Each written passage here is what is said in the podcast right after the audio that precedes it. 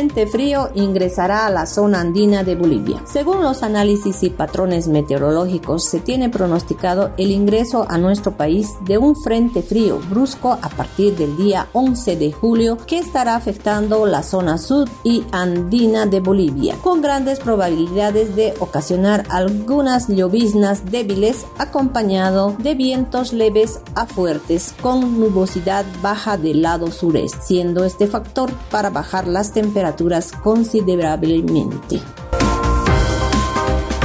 Iglesia de Belén de Andamarca será declarado Patrimonio Cultural. La Cámara de Diputados aprobó por unanimidad un proyecto de ley que declara Patrimonio Arquitectónico, Histórico y Cultural Material Inmueble del Estado a la Iglesia Belén de Andamarca del Departamento de Oruro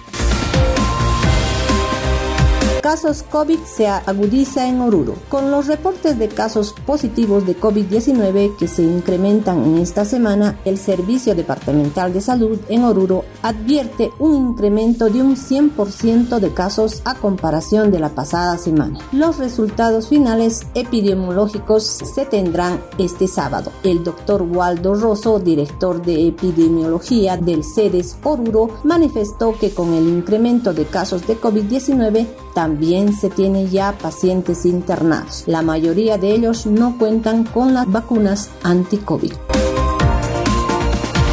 descartan ampliación de las vacaciones escolares. Adelantó que se analizará este tema junto con el Ministerio de Salud y Deportes para tomar una decisión al respecto. Hasta ahora las temperaturas han mejorado en todo el país. Lo veremos entre los días miércoles o jueves, analizando, pero no solamente desde el punto de vista del Ministerio de Educación, sino también con el Ministerio de Salud, porque hay que analizar también el tema de lo que son los contagios del COVID y de los resfríos, dijo en entrevista Edgar Pari en el canal del Estado.